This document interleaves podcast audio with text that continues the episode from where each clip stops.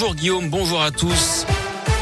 À la une, le pire de la guerre est sans doute devant nous. Ce sont les mots du ministère des Affaires étrangères français euh, Jean-Yves Le Drian ce matin alors que l'armée russe a encerclé plusieurs villes ukrainiennes pilonnées par les bombardements. On peut craindre une logique de siège, dit Jean-Yves Le Drian qui rappelle les précédents à Alep en Syrie ou Grozny en Tchétchénie.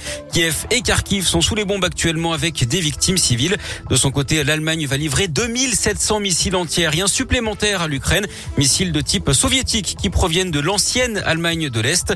Hier, Emmanuel Macron s'est adressé aux Français à la télévision. De profonds changements sont à venir en marge de ce conflit. C'est ce qu'a dit le chef de l'État. Je vous propose de l'écouter. Les équilibres de notre continent, comme plusieurs aspects de notre quotidien, sont d'ores et déjà bouleversés par cette guerre et connaîtront des changements profonds dans les mois qui viennent.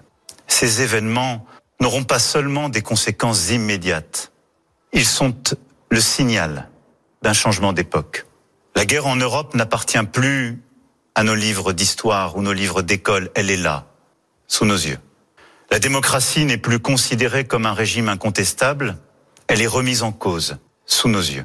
Notre Europe a montré unité et détermination. Elle est entrée dans une nouvelle ère. Il nous faut poursuivre. La solidarité s'organise dans la région avec des collectes organisées un peu partout. Hier, un premier convoi humanitaire est parti pour la frontière ukrainienne. Deux camions de 26 tonnes chacun qui ont pris la route depuis Mions, près de Lyon. L'actu ce matin, c'est aussi le décès de Jean-Pierre Pernaud, celui qui a présenté le JT de 13h sur TF1 entre 1988 et 2020. S'est éteint à l'âge de 71 ans des suites d'un cancer du poumon. Il avait également présenté l'émission Combien ça coûte et créé le plus beau marché de France ou encore SOS Village. Il vole un chiot dans une voiture. Trois individus ont été interpellés lundi à Lyon. Ils avaient été repérés dans le métro D en train de se passer un chiot de main en main. L'animal semblait apeuré pour cause. Son propriétaire venait de signaler sa disparition ainsi que des documents dans sa voiture qui venait d'être fracturé, qui a de la pêcherie.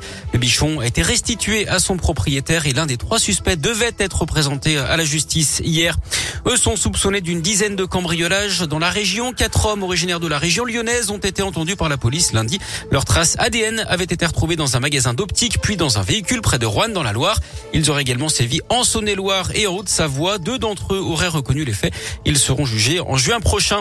Faire voyager la littérature, c'est l'idée du Citral à l'occasion de la fête du livre de Bron. 400 livres seront déposés dans les rames des trams T2 et T6 demain. Les voyageurs pourront les feuilleter sur place, les emporter, puis les échanger ou encore les transmettre à d'autres lecteurs. En sport, les sanctions continuent de tomber en marge du conflit ukrainien. On apprend ce matin que les athlètes russes et biélorusses sont finalement exclus des Jeux paralympiques de Pékin qui commencent demain. En tennis, Caroline Garcia joue une place en quart de finale à l'Open, sixième sens métropole de Lyon, Palais des Sports de Gerland. Elle affronte l'Italienne Trevisan cet après-midi. En basket, les quarts de finale sont déjà dans la poche hein, pour les Lions de Lasvel qui ont battu Lublin 78 à 56 hier soir à Madobonnet. Et puis en foot, on connaît l'affiche de la finale de la Coupe de France. Ce sera Nice face à Nantes. Après la victoire des Nantais face à Monaco au tir au but hier soir, la finale qui se jouera le 8 mai prochain au Stade de France.